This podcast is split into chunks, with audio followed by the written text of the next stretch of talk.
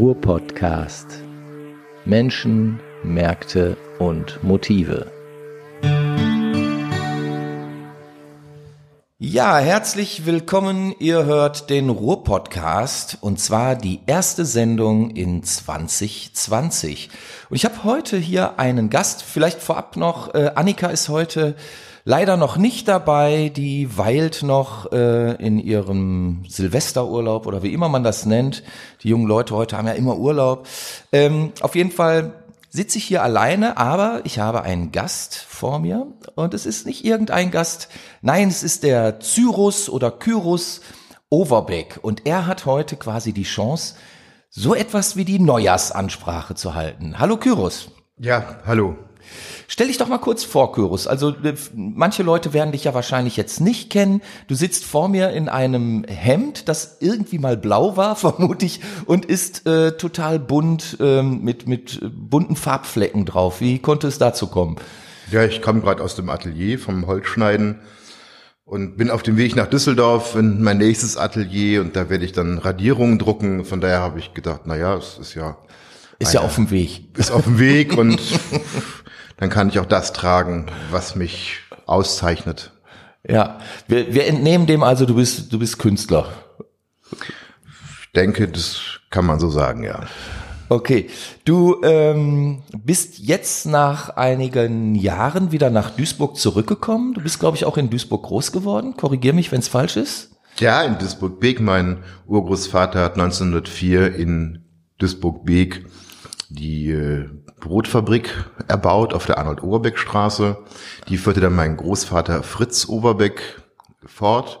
Und ab Overbeck auf der Overbeck-Straße? War das ein Zufall oder wurde die Straße nach euch benannt? Die Straße ist nach uns benannt worden. Nein, hör auf, echt jetzt? Ja, mein, meine Familie hat auch, auch sehr viel im Duisburger Norden bewegt, also im bürgerlichen Rahmen ihrer Möglichkeiten. Okay. Hat dann in den 40er Jahren bei den Auslieferungen von Brot auch Flugblätter mitverteilt, in die Brote Flugblätter eingebacken. Also die Auseinandersetzung mit Geschichte, mit Politik ist mir von meinen beiden Familien mit in die Wiege gelegt worden. Das heißt, du machst auch Kunst, die sich mit historischen Motiven auseinandersetzt? Nun, es ist so, maßgeblich hat mich mein deutscher Großvater erzogen. Er ist 1912 in Duisburg-Beek geboren und dann in Duisburg-Hamborn getauft worden, hat den Ersten Weltkrieg natürlich nicht miterlebt, aber den Zweiten umso intensiver. Und die Brotfabrik hat einen Luftschutzkeller, Dort war der Weinkeller von meinem Großvater.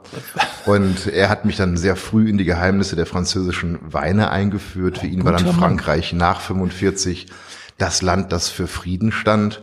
Und er hat mir dann abends den Kalkboden erklärt, den mhm. Riesling erklärt. Und es führte dann oft dazu, dass ich dann so mit 16, 17 die ersten beiden Schulstunden nicht wahrnehmen konnte. Und da kam mein Vater mal in den Keller und fragte, sag mal Fritz, mein Großvater hieß Fritz, hältst du das richtig, was du hier mit dem Kyros machst? Ja, sagt er, er wird hier mehr lernen für sein Leben als später in der Schule oder eventuell im Studium. Und ich denke, genauso war es dann auch. Das erinnert mich immer an einen Song von Bruce Springsteen. Äh, da gibt's diese Zeile: We learned more from, from a three-minute record baby than we ever learned in school. Ich glaube, dem ist nichts äh, hinzuzufügen, oder? Du hast es jetzt von deinem Großvater gelernt. Und warum bist du dann nicht Winzer geworden? Mm, es gibt ein sehr schönes Gedicht von dem bis heute im Iran verbotenen persischen Lyriker Hafiz. Glücklich ist, wer fernab des Hofes, also fernab der Politik, mit seinen Freunden zechend in den Weinbergen liegt. Also der Islam hat das Alkoholverbot. Mhm. Man zecht mit seinen Freunden im Weinberg. Und das wäre mir dann, glaube ich, näher zechend in den Weinbergen zu liegen, als der ehrenvollen Aufgaben eines Winzers nachzukommen, die okay. ja sehr arbeiten müssen wie eine Bachsche Fuge. Also die künstlerischen ja. Freiheiten, die ich nun habe, hat ja ein Winzer gar nicht. Ja, das stimmt. Also der, der hat harte körperliche Arbeit, obwohl wenn ich äh, mir überlege, ähm, ich kenne ja auch einige andere Künstler und je nachdem, in welchem Bereich man dort tätig, äh, tätig ist, äh, im, im Bereich der, der bildenden Kunst, wenn man jetzt zum Beispiel den Bildhauer sieht oder so, das kann ja schon auch sehr in körperliche Arbeit ausarten, oder? Gerade der, die Bereiche der Druckgrafik sind sehr körperlich. Mhm. Die Lithosteine fangen in der Regel bei 240 Kilo an. Die muss man übereinander legen, um sie zu schleifen. Beim Holzschnitt ist es offensichtlich, wir haben Eichenplatten, wir haben Pappelplatten, mhm. die dann beschnitten werden müssen. Etwas zarter ist das Radieren, aber generell der Aufbau in der Bildhauerei ist schon mit körperlicher Anstrengung ja. verbunden. Und ähm, bereitest du dich gerade auf eine neue Ausstellung vor oder auf eine neue, wie sagt ihr, Vernissage? Ich denke, ich bereite mich nie auf Vernissagen vor, sondern mein Werk vollzieht sich in Zyklen. Mein Werk ist auch generell schlauer als ich. Oft merke ich, dass mein Werk mir schon lange Antworten gegeben hat, vier, fünf Jahre, bevor ich sie selber erkenne. Mhm. Und so arbeite ich ein Jahr in der Radierung oder ein Jahr im Holzschnitt und in der Zeit, in der die anderen Techniken liegen bleiben, entwickeln die sich ja weiter und entwickeln auch Sehnsüchte. Und wenn ich dann vom Öl wieder in die Radierung gehe, dann habe ich ein höheres Plateau erreicht, weil ich vorher bestimmte Dinge nicht umsetzen konnte, habe aber gefühlt, ja, ich, ich möchte mehr umsetzen. Generell behandelt mein, mein Werk das Thema des Ornaments. Und zwar bin ich der mhm. Ansicht, dass wir alle ein Ornament in uns tragen. Okay. Wir erben ein Ornament von unseren Eltern. Was Kathol kann ich mir darunter vorstellen jetzt? Also ein Ornament ist ja, wäre für mich jetzt sowas wie ein Signet oder ein Zeichen. Ein Ornament ist eine stilisierte Struktur, eine mhm. stilisierte Glaubensstruktur, die kennen wir im Islam, im Judentum, im Christentum. Und so wird ein Katholik katholisch erzogen, ein Protestant wird protestantisch erzogen. Eltern haben bestimmte Ordnungsvorstellungen, das hängt jetzt von dem Elternhaus mhm. ab, aus dem man kommt. Und dann wird man erwachsen, indem man pubertiert und merkt, oh, es passt das nicht mehr in die Zeit, was meine Eltern mir mitgegeben haben. Ich muss also das Ornament, was ich in mir trage, zur Hälfte erneuern, um das, was ich bin. Das heißt, junge Menschen entwickeln erstmal ein Ich. Mhm. Und jetzt verliebt sich dieser junge Mensch in einen anderen Menschen, der bringt ja auch ein eigenes Ornament mit. Und dann müssen sich beide aneinander reiben und jeder muss die Hälfte seines Ornaments abgeben damit man zusammen leben kann. Und das passiert auch gesamtgesellschaftlich, wenn verschiedene Kulturen, verschiedene Religionen mhm. aufeinandertreffen. Dann setzt es ein hohes, hohes Maß an Bildung voraus, an Toleranz voraus. Und da kann die Kunst dann einsetzen an den Schnittstellen der Konfliktpunkte. Okay, und was hast du abgegeben von deinem Ornament, was ja, wie ich höre, maßgeblich von deinem Großvater geprägt wurde? Es war natürlich mehr in, in meiner Familie. Der persische Vater heiratet eine deutsche Mutter in den 70er Jahren. Mhm. Ich habe einen, einen deutschen Großvater, der nun mit diesem starken bürgerlichen Bewusstsein des Duisburger Nordens äh, groß geworden ist. Wir haben in der Zeitblase Brotfabrik gelebt. Es geht also immer um Vergangenheit. Ich muss also der, darum ringen, in die Gegenwart zu kommen. Okay. Aber du bist äh, bewusst wieder zurückgegangen an diesen Platz. Du warst ja mal ein paar Jahre weg, weg von Duisburg, äh, weg aus der gesamten Region. Du bist nach Norddeutschland gegangen, hast da oder bist einem Ruf gefolgt, dort äh, als als Lehrer, wenn ich es richtig äh, in Erinnerung habe, äh, zu agieren. Wie kam es dazu und wie wie kam es dann zu deinem Rückzug wieder? Nun, es fing in Duisburg an durch die fantastische Atlantis-Buchhandlung, die von Gut Selbiger geführt wurde. Das war mein Paradies. Die wir ja beide sehr geschätzt haben. Das war unser, das war ja. unser Paradies. Die Treppenhäuser lagen voll mit der manessischen Liederhandschrift, äh, Bertolt Brecht, Thomas Mann, Arno Schmidt, der Schwellenreißer.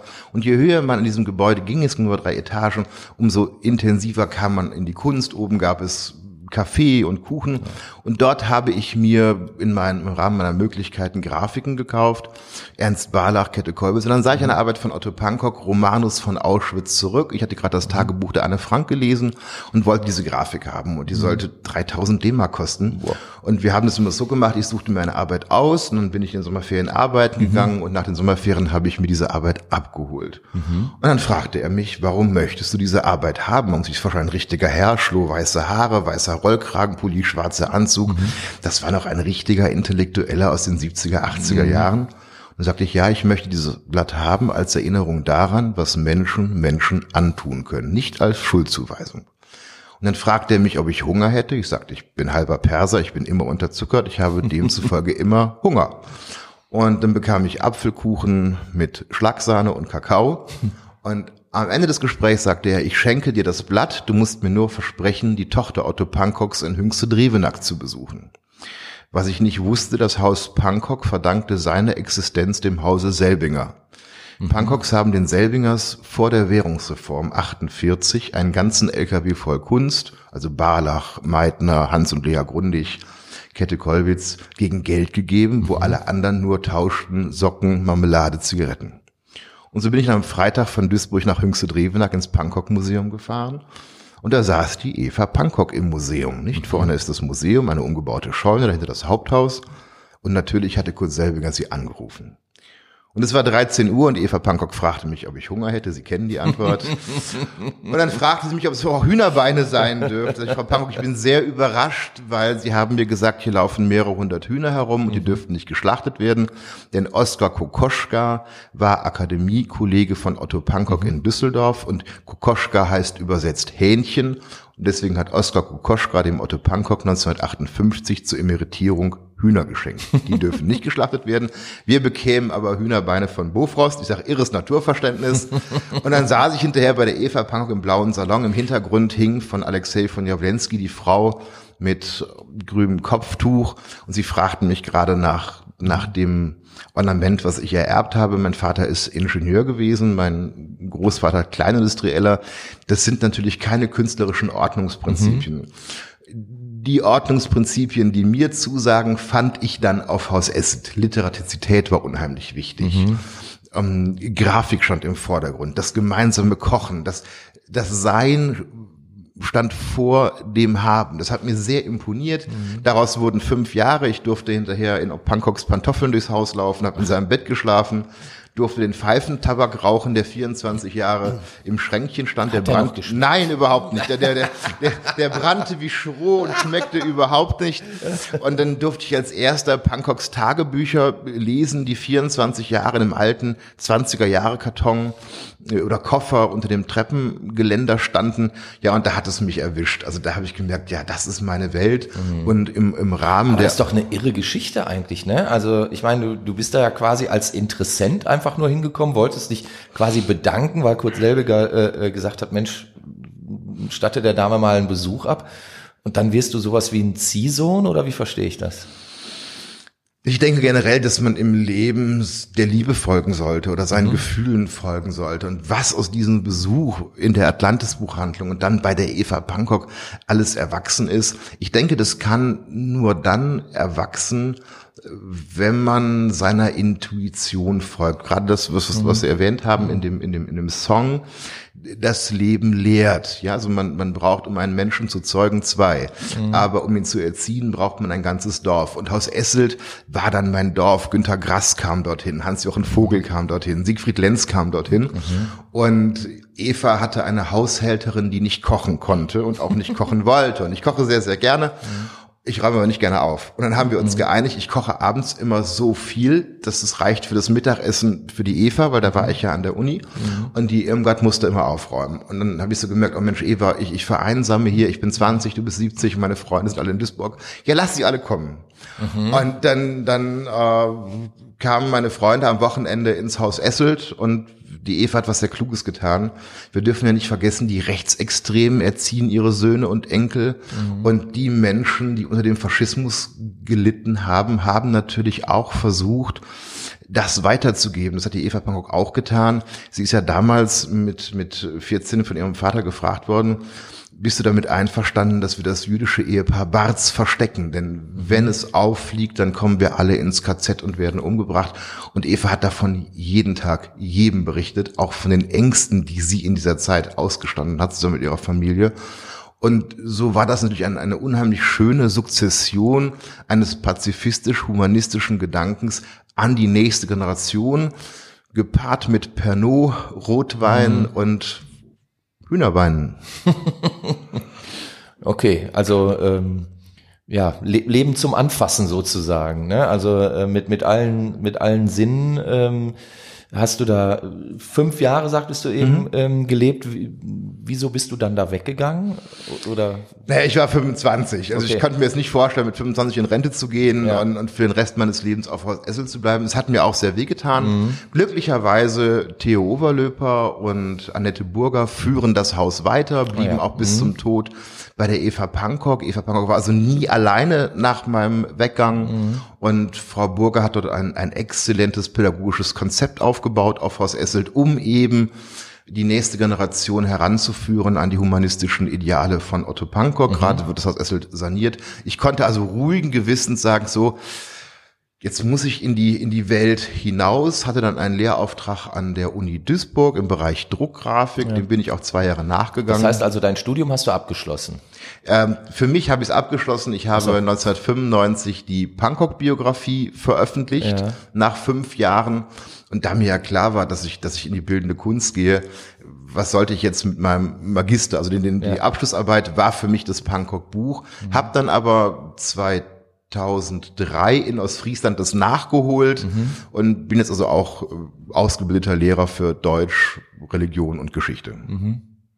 Okay. Und als solcher hast du dann auch gearbeitet später? Ich habe dann drei Jahre in Ostfriesland als Lehrer gearbeitet, jawohl. Bist du direkt nach der Zeit äh, im, im Haus Esselt dahin äh, oder gab es da noch eine Zwischenstation? Oh, da gab's, oder mehrere? Da gab es nicht nur eine Zwischenstation, okay, da gab es sehr, sehr viele Zwischenstationen.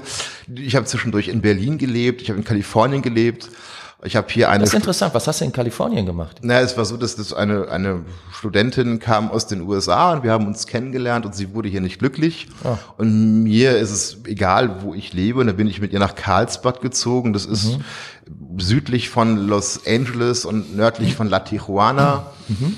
Und das ging einige Zeit gut, bis ich gemerkt habe, Kalifornien ist wirklich wunderschön, aber nicht ein Antiquariat. Und mhm. es ist, ist, eine solche unglaubliche Plastikwelt. Mhm. Mir hat selbst hinterher ein normaler Kaffee gefehlt, der nicht nach Vanille, Haselnuss mhm. oder Walnuss oder Cinnamon. sonst. Ja, ich, ich habe mich, ich habe mich nach im Grunde dem, dem kulturellen Boden Europas gesehnt und bin dann zurück. Zwischendurch war ich noch in Kalkar-Neu-Luisendorf und dann kam die Anfrage der Stadt Esens, ob ich nicht nach Esens mhm. kommen möchte und dort das Bürgermeister Becker Haus mit Leben füllen möchte.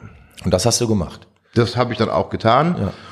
Ich musste zuerst komplett renovieren. Das Haus ja. stand fünf Jahre leer, die Fenster Aha. waren eingeschmissen, die Dachbalken waren kaputt. In der Zeit habe ich dann auch als Lehrer gearbeitet. Nach drei Jahren waren dann die Fenster erneuert, die, die Fugen ausgekratzt und neu mit Muschelkalk gefüllt.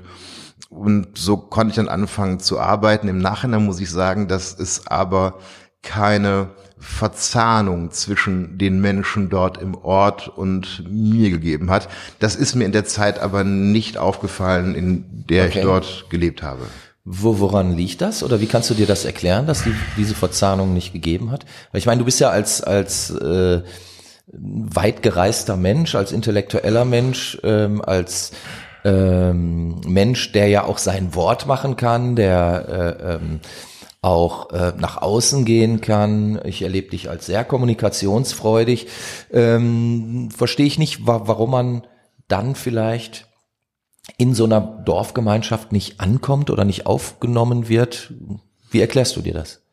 Ja, ich muss es einschränkend sagen, ich bin ja nicht von allen nicht ähm, angenommen worden. Ich habe dort auch Gut, wunderbare klar. Freundschaften entwickeln dürfen.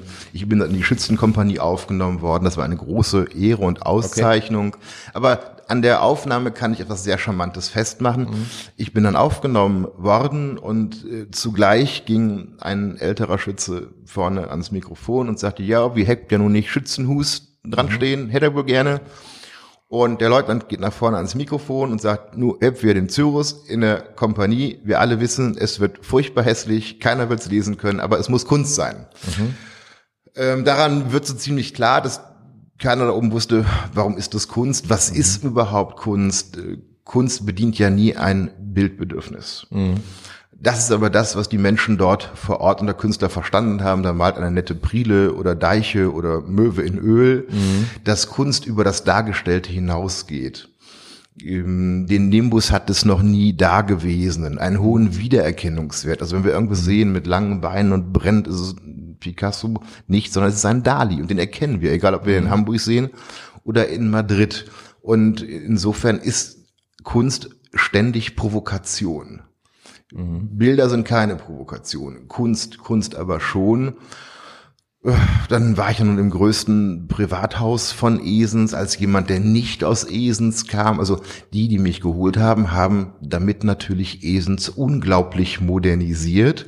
Nur ist es ja nicht nur, dass, dass der Esenser keine Veränderung will.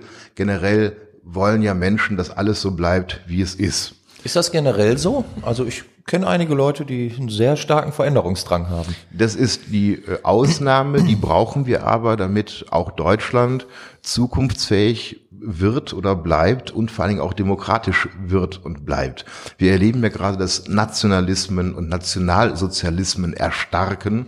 Nicht nur in Deutschland übrigens. Ja, also weltweit kann man ja sagen. Wir haben in den USA die ähm, äh, die, die, die, die neosozialistische Szene, Atomic Division, dann äh, in Deutschland neofaschistische Elemente, dann äh, sind wir auch bedroht die Brexit, durch die äh, identitäre Geschichte, Bewegung. ja. Man muss bedenken, Europa ist nach dem Zweiten Weltkrieg eine riesen Friedensleistung gewesen. Ohne Frage. Und das scheint vergessen zu sein, dass die Alternative von Europa bedeutet Krieg. Und in dem Maße, in dem wir Nationalisten an die Regierungen lassen, bedrohen wir die Demokratie in allen europäischen Staaten. Und da ist Esens jetzt keine Ausnahme, sondern es ist ja generell so, dass, dass die Großstädte sind generell moderner. Und wenn dort Neofaschisten leben, sag ich mal, von 500.000 sind es dann vielleicht 1000.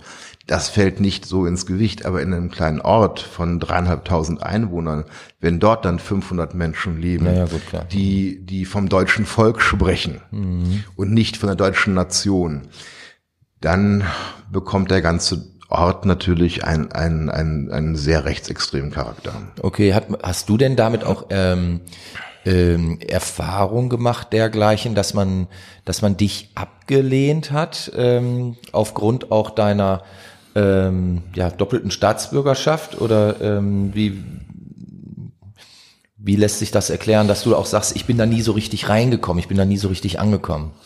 Zunächst möchte ich das, das Positive erwähnen, dass der, der damalige Bürgermeister Willi Ebrecht und der nachfolgende Bürgermeister Klaus Wilbers haben sich unheimlich gefreut, dass ich das Wagnis eingegangen bin, in eine kleine Stadt zu gehen, wo ich denn dann Kunst schaffe, das, das muss egal sein. Ich habe mir nur ausbedungen, dass ich immer wieder Städte aufsuchen kann, wie ein Gastarbeiter mit über 500.000 Einwohnern, weil in Städten unter 500.000 Einwohnern kann meiner Ansicht nach keine Kunst entstehen, weil an den Schnittstellen der Probleme ist immer schon Kunst entstanden. Also das, das ist alles sehr wohlwollend aufgenommen worden. Zugleich sind mir aber gleich in der ersten Woche die Fenster eingeschmissen worden.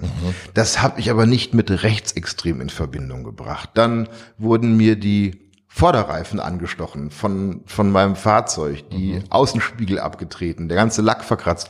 Das habe ich auch nicht mit rechtsextrem in Verbindung gebracht. Ähm, Also es ist über 15 Jahre immer irgendetwas äh, passiert, aber ich war ja in meinen Ateliers glücklich. Ich habe eine, ein, ein offenes Atelier für Druckgrafik mitten in der Innenstadt aufbauen können. Dort fluteten die Touristen rein, selten Einheimische und konnten sehen, wie eine Radierung entsteht. Weil mir der Ansatz sehr wichtig ist, Kunst dort zu verorten, wo man sie nicht vermutet. Kunst ist die Schwester der Freiheit. Und so saß man dann bis nachts zwei, drei Uhr im Atelier über drei Generationen. Das war ein ganz großartiger, Und außerschulischer hast, Lernort. Ja, und, und trotzdem hast du aber auch noch als Lehrer gearbeitet, ganz klassisch, oder? War ja, war- von, war das 2000, phasenweise nur? von 2003 bis 2006 Okay. äh, Vollzeit. In der Zeit musste die Kunst ruhen. Also man, ah. man kann nicht nebenbei Lehrer sein. Das, äh, da möchte ich ja gerne mal eine Lanze brechen für, für alle Lehrer. Es gibt einige schwarze Schafe und die ziehen diesen Berufsstand sicherlich sehr herunter. Aber viele, viele Lehrer, die ich kennengelernt habe, waren hochmotiviert, haben versucht, Schüler da abzuholen, wo sie stehen und leisten großartige Arbeit.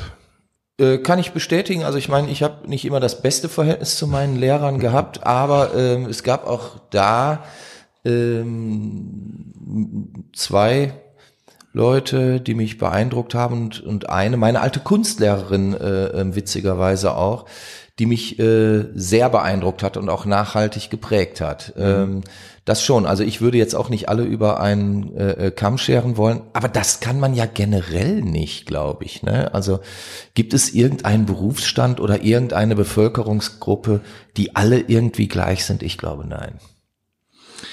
Das ist die große Aufgabe einer jeden Gesellschaft, die Andersartigkeit des anderen zu akzeptieren ja, und auch zu integrieren. Und, und auch in dem Maße, in dem es möglich ist, zu integrieren. Da liegt die große Gefahr der Neofaschisten, die mhm. versuchen, aus dem Vertrauten das Fremde zu machen. Ich denke, unser Ansatz sollte es sein, aus dem Fremden das Vertraute zu mhm. machen. Das heißt, der Jude muss den Muslimen ertragen, beide müssen den Christen ertragen und der Christ muss die beiden wieder ertragen. Die Muslime müssen ganz klar sagen, wir erkennen die Gleichberechtigung von Mann und Frau, wir grenzen Homosexuelle nicht aus. Diese Aussage erwarte ich aber auch von der katholischen Kirche. Da sollte man ja nicht so tun, als wenn die Kirche jetzt so modern schon in den 50er und 60er Jahren gewesen wäre. Nee. Also gerade die Kirche, die ja die Botschaft der Liebe vertritt, das Neue Testament ist unheimlich modern. Mhm. Und da denke ich, dass vor dem Hintergrund der Erfahrung der beiden Weltkriege, in denen die Kirche Waffen gesegnet hat, gerade die lutherischen Christen, die ja auch im norddeutschen Raum Juden angezeigt haben und sehr, sehr große Antisemitismen in sich trugen. Da denke ich, da steht ein Dialog aus, gerade der lutherischen Kirche, mhm. sich ganz klar vom Antisemitismus zu distanzieren und die Kirche zu modernisieren, denn sonst sind unsere Kirchen inhaltsleere Blasen, die sich zunehmend leeren werden. Mhm. Tun sie ja auch. Also das ist ja letztlich äh, das, was man, wenn man äh, sonntags mal in die Kirche geht, äh, feststellen kann. Ne? Also ähm, ich äh, bin zwar Evangele, aber ich gehe äh, gern mal in einen katholischen Gottesdienst und äh, schaue mir das an. Und wenn ich ähm, das so über die letzten Jahre Revue passieren lasse, ähm, ist es wirklich kontinuierlich weniger geworden. Also die, die Kirchen und selbst dort an, an Standorten, wo, sage ich jetzt mal, noch ein großes Einzugsgebiet von, von mittelalten bis alten Menschen ist, selbst da äh, wird's immer leerer. Klar, die ganz Alten sterben irgendwann weg und es kommt von unten einfach nichts nach. Dann hat man ein paar Kommunionskinder da noch rumspringen, aber auch die Ne, wenn ich bedenke, äh, als ich Konfirmation hatte, da waren wir eine Gruppe, mit ähm, über 80 Leuten. Also ähm, und das war ähm, in, in Duisburg großen Baum, also jetzt keine Metropole. Das war Duisburger Süden, also ähm, klein, obwohl davor die Jahre war, bin, bin ich in Meiderich groß geworden, also kenne auch den Norden sehr gut.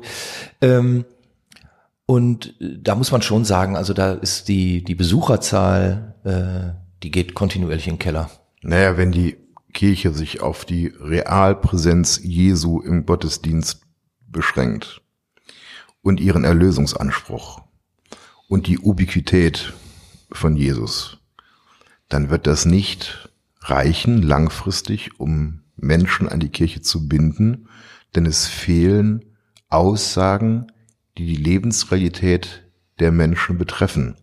Das war vor dem Mauerfall in der Ostkirche vollkommen anders. Dort haben Künstler und Kirchen ihre Räume geöffnet.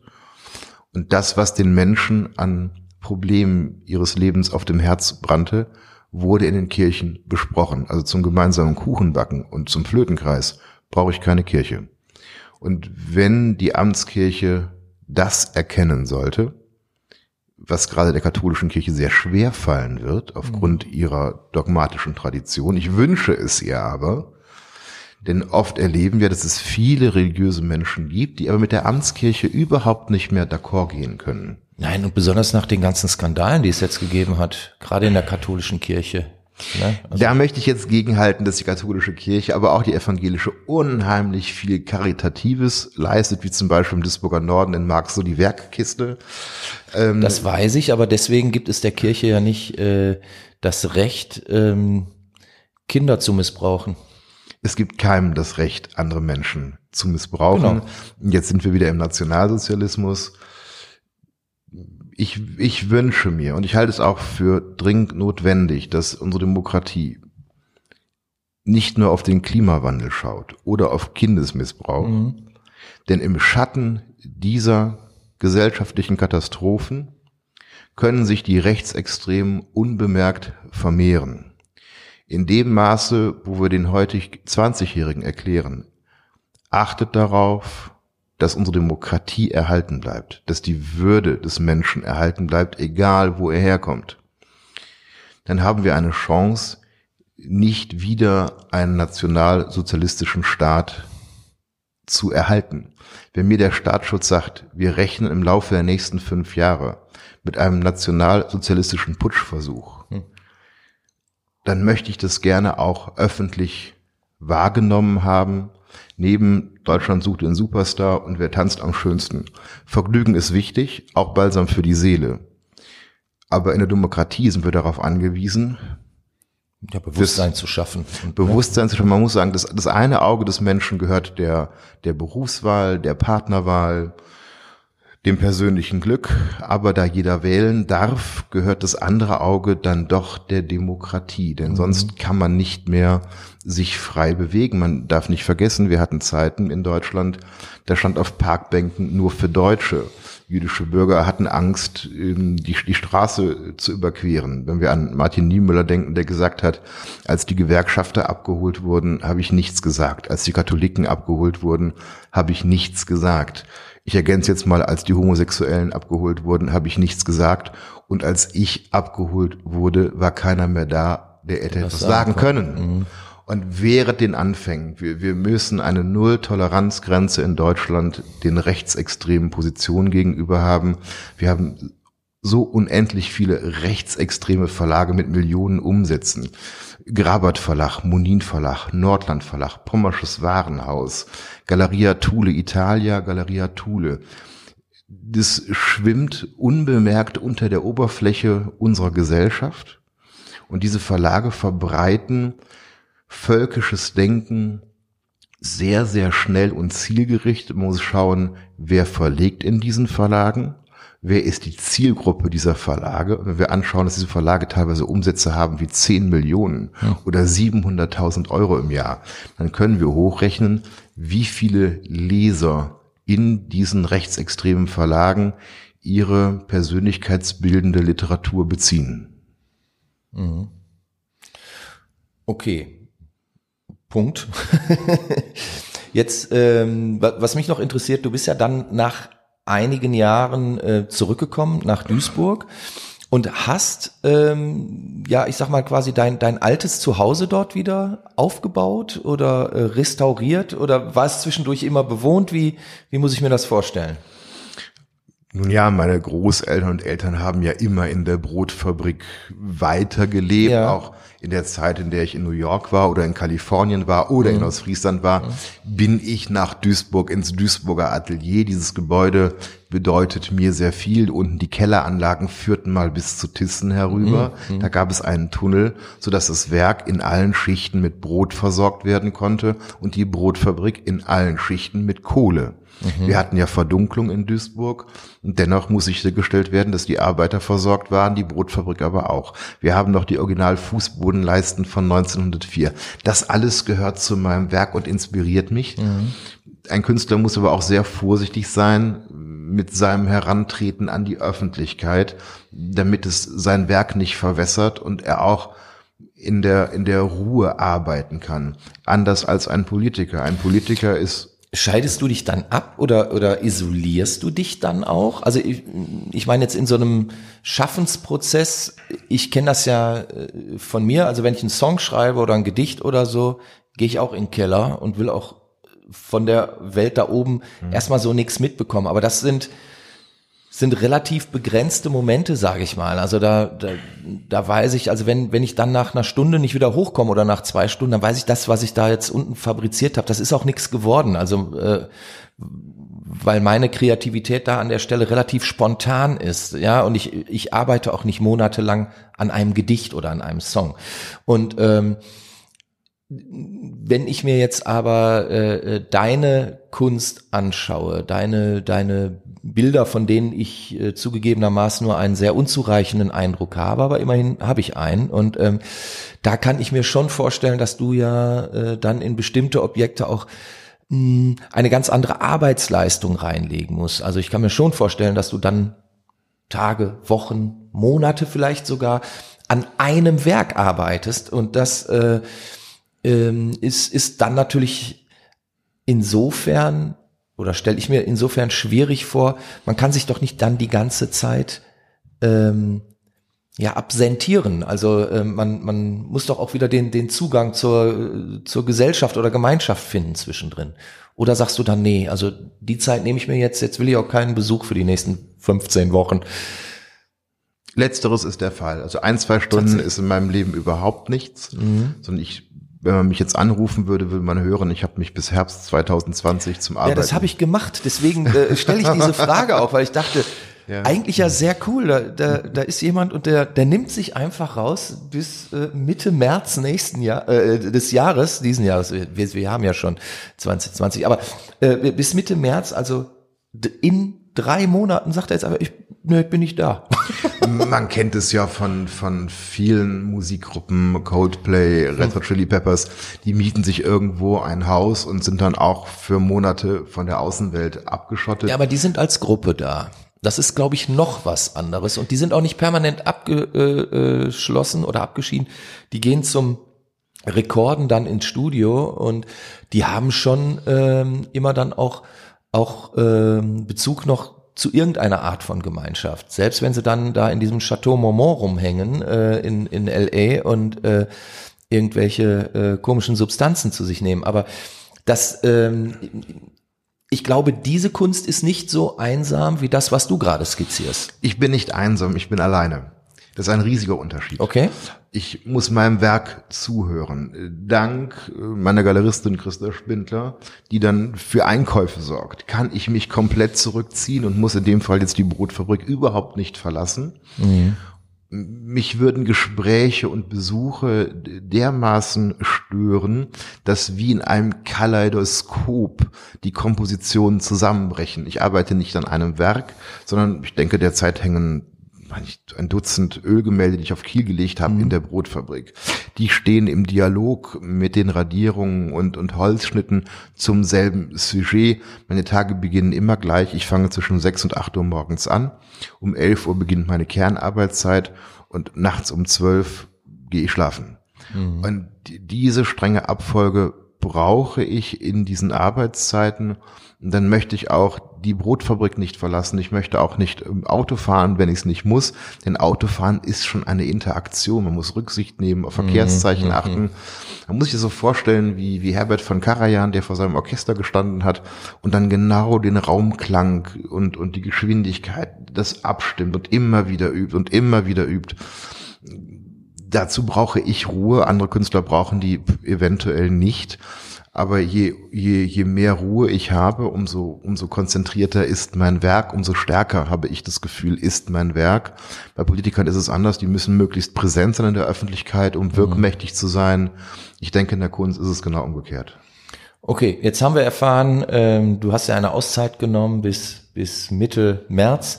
Womit ist dann zu rechnen? Also wirst du dann eine, eine neue Ausstellung eröffnen? Wirst du irgendetwas präsentieren der Duisburger Öffentlichkeit, dem Ruhrgebiet? Ähm, ja, es sind ja, es sind ja mehrere Projekte allein in Duisburg für das nächste Jahr geplant. Am 15. Mai 2020 eröffnet in der Kubus Kunsthalle die Ausstellung Neuland. Mhm. Dann sind in der Galerie Mercator die auch das Duisburger Jahrbuch gerade rausgegeben haben, im Mercator Verlag. Dort werden immer, immer zwischendurch frische Grafiken gezeigt. Da kann mhm. Interessierte aktuelle Einblicke erlangen. In der Liebfrauenkirche wird es ein großes ähm, Kirchenprojekt geben, eventuell sogar auch mit einem Auftritt von Markus Wiebusch. Der Tag wird kommen. Mhm. Also ich habe schon das Bedürfnis, meiner Heimatstadt etwas zurückzugeben für all die Jahre, die ich hier groß werden dürft, durfte. Mhm. mhm. Und und jetzt auch glücklich bin, so freundlich wieder aufgenommen zu werden. Alleine sitze ich jetzt ja in einem Duisburger Studio bei Durian. Mhm. Das ist ja auch ein Zeichen dafür, wow, in, in Esens bin ich der skrupelloseste und aggressivste Künstler Deutschland, mhm. weil ich auf Nationalsozialismus hingewiesen habe. Die Großstädte bewerten mein Engagement als sehr mutig und, und progressiv. Also die, dieselbe Handlung kann in unterschiedlichen Kontexten, und es kommt ja immer auf die Kontexte mhm. an, völlig anders bewertet werden. Das sind so die beiden Veranstaltungen, die ich jetzt spontan benennen Mhm. könnte. Pubus Kunsthalle und Liebfrauenkirche. Dann wird es im, im Herbst eine Ausstellung im, im, in Heppenheim in einem Museum geben. Mhm. Also es sind dann doch mehrere Veranstaltungen und dann brauche ich auch diese Ruhe. Also ich brauche jetzt keine Freizeit oder andere Menschen sagen, ah, ich möchte in Urlaub fliegen. Mhm. Das ist ja für mich der Horror. Was soll ich zwei Wochen am Strand? äh, Okay. äh, das, das, das bin nicht ich. Also außerhalb des Ateliers halte ich es drei Tage aus und dann merke ich, ich liege wie ein Fisch auf dem Trockenen. Das möchte ich nicht. Und ich empfange ja auch, also Freunde können mich ja auch besuchen kommen, das tun die auch. Ja, also das äh, kann ich A sehr gut verstehen. Also ich fühle mich auch unwohl, wenn ich mal ein paar Tage keine Gitarre in der Hand habe, muss ich auch ganz ehrlich sagen. Ähm, also von, von daher äh, kann ich das gut verstehen. Ich freue mich auf, auf die neuen Projekte, die du vorhast. Wir sind schon längst über der Zeit, ähm, aber es war so ein interessantes Gespräch. Ich wollte es jetzt gar nicht abkürzen. Deswegen ist dieser Podcast ein kleines wenig länger geworden. Mein Name ist Sepp Oberpichler. Ich bedanke mich ganz herzlich bei dir, Cyrus, für dieses wunderbare Gespräch und ich hoffe, wir sehen uns demnächst mal wieder.